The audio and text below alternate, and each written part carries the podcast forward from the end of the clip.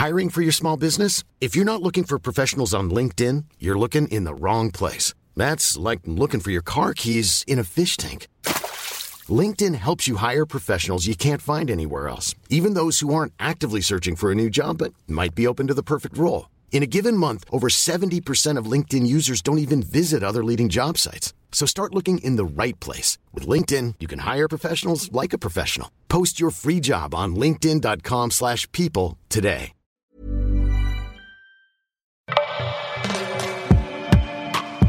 J'ai 30 ans et je me demande si la vie dans laquelle je me suis engagée me convient. Un témoignage requis, lu par Doro.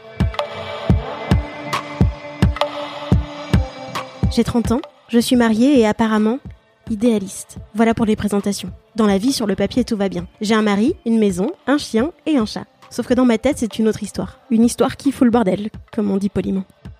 Alors, dans ma tête, comment ça se passe? Assez bien finalement. Il se passe beaucoup de choses. Trop pour être normal, parfois je me dis. Je me raconte des histoires dès que j'ai du temps libre. Je ne sais pas si tout le monde fait ça, mais pour ma part, je trouve ça génial. J'invente toutes sortes d'histoires. Des mises en situation, de moi dans ma vie actuelle, de moi dans une vie rêvée, de moi avec des gens connus. Ces histoires, j'ai l'impression que j'en ai besoin. Pour échapper au quotidien peut-être. Ou parce que je suis finalement plus créative que je ne le pensais. Mais dans tous les cas, elles sont là, dans ma tête, et elles m'accompagnent partout. Depuis quand? Aucune idée. Je suis incapable de dire si ça fait 6 mois ou 30 ans que j'ai ce mode de fonctionnement. Dans le fond, c'est pas grave, non? Si, un peu. Parce que dans mes histoires, je rêve justement. J'imagine une vie, un métier, un quotidien qui ne sont pas les miens. Et mes histoires en ce moment, elles me font un peu perdre les pédales, parce que je remets tout en question. Genre, toute ma vie.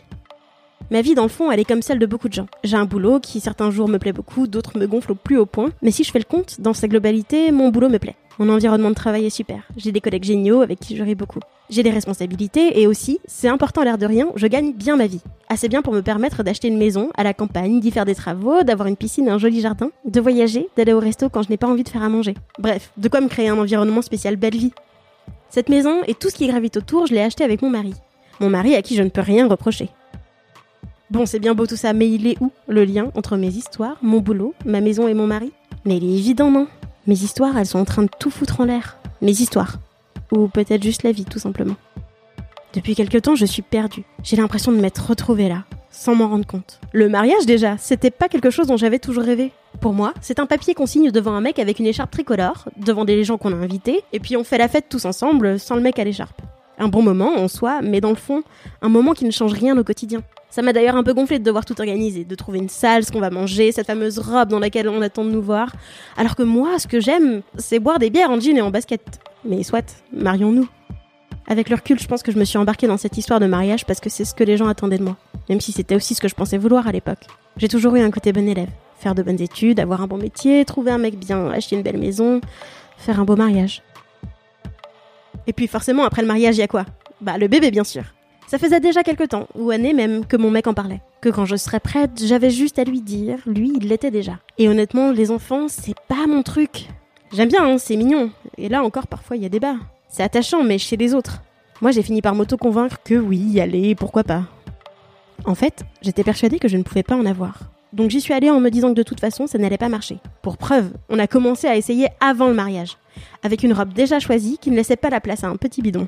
Et puis, comme je m'y attendais, c'était galère cette histoire d'utérus. J'ai apparemment un problème hormonal qui fait que si fécondation il y a, accrochage il n'y aura pas. J'ai donc commencé à prendre un traitement. 4 cachets par jour, qui ne marchent pas, qui me font saigner, qui me donnent mal au ventre, qui chamboulent mes humeurs. Mon mec est patient, compréhensif. Il m'accompagne comme il peut. Et puis un jour, alors que j'ai mes règles, comme souvent vous allez me dire, c'est un soulagement.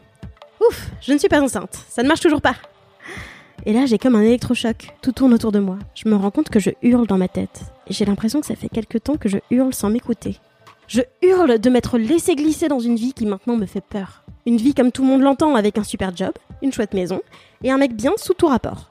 Mais moi, j'ai envie de ça. Et surtout le couple, tel que la majorité l'entend. C'est forcément ça? On est obligé d'y rester, une fois que la passion, la phase de découverte un peu folle est passée? On est obligé de se contenter de l'amour paisible, rassurant, du quotidien, des soirées devant la télé et des repas chez la belle famille? Je me rends compte aujourd'hui que tout ça est effrayant pour moi. Et en parlant avec des collègues plus âgés, en voyant les couples plus matures, j'ai l'impression que tout le monde ressent plus ou moins la même chose. Combien de fois j'ai entendu J'ai eu envie de partir plusieurs fois, mais je suis restée pour les enfants. Ou Ah, l'amour après plusieurs années de vie commune, c'est plus pareil, hein. C'est surtout de l'affection. Les gens semblent s'en contenter. Ils essayent de ne pas y penser, pour rester dans le schéma classique, celui qui rassure, celui que beaucoup suivent. D'autres vont voir ailleurs, trompent leur conjoint, pour avoir ce côté un peu palpitant qu'ils n'ont plus dans leur quotidien. Je ne blâme personne. Je pense les comprendre tous.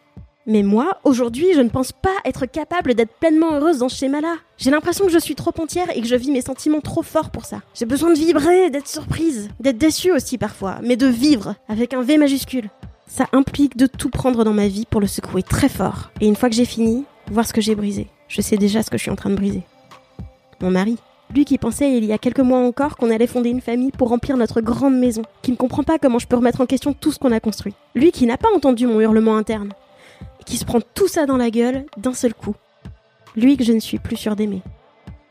Et moi aussi en quelque sorte. Je me brise parce que finalement j'ai peur. Peur de me tromper, de ne pas me poser les bonnes questions. Ou de trop m'en poser justement.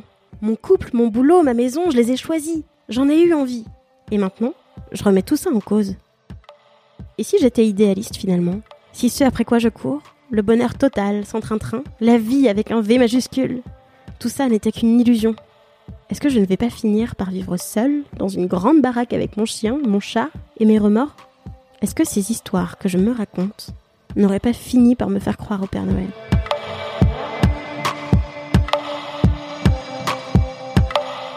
Ce témoignage résonne en toi? Tu t'es aussi posé toutes ces questions?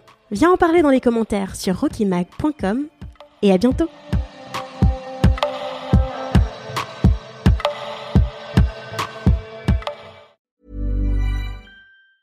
Even on a budget, quality is non-negotiable. That's why Quince is the place to score high-end essentials at 50 to 80% less than similar brands. Get your hands on buttery soft cashmere sweaters from just 60 bucks, Italian leather jackets, and so much more.